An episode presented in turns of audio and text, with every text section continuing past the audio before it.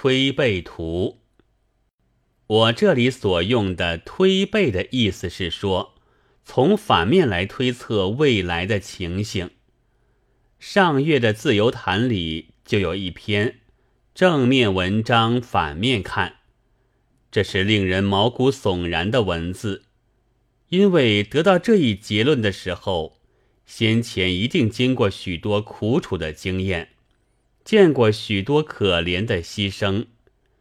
本草家提起笔来写道：“砒霜大毒，字不过四个，但他却确切知道了这东西曾经毒死过若干性命的了。”李相间有一个笑话：某甲将银子三十两埋在地里面，怕人知道，就在上面竖一块木板，写道。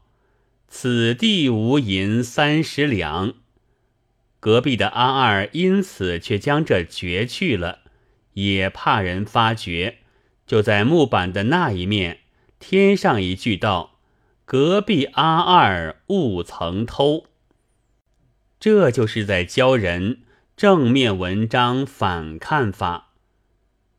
但我们日日所见的文章却不能这么简单。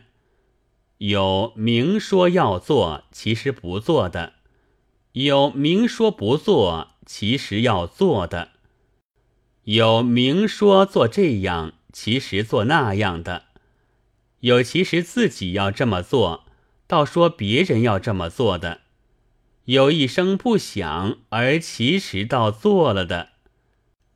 然而也有说这样竟那样的，难就在这地方。例如近几天报章上记载着的要闻吧：一、某军在某处血战，杀敌若干人；二、某某谈话，绝不与日本直接交涉，仍然不改初衷，抵抗到底；三、方泽来华。据云系私人事件。四，共党连日，该委中央已派干部某某赴日接洽。五，某某某某，唐史都当反面文章看，可就太害人了。但报上也有莫干山路草棚船百余只大火。某某某某廉价只有四天了，等大概无需推背的记载。于是乎，我们就又糊涂起来。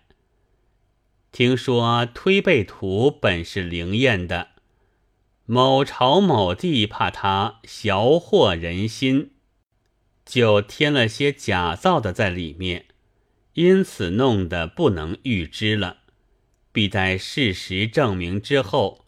人们这才恍然大悟，我们也只好等着看事实。幸而大概是不很久的，总出不了今年。四月二日。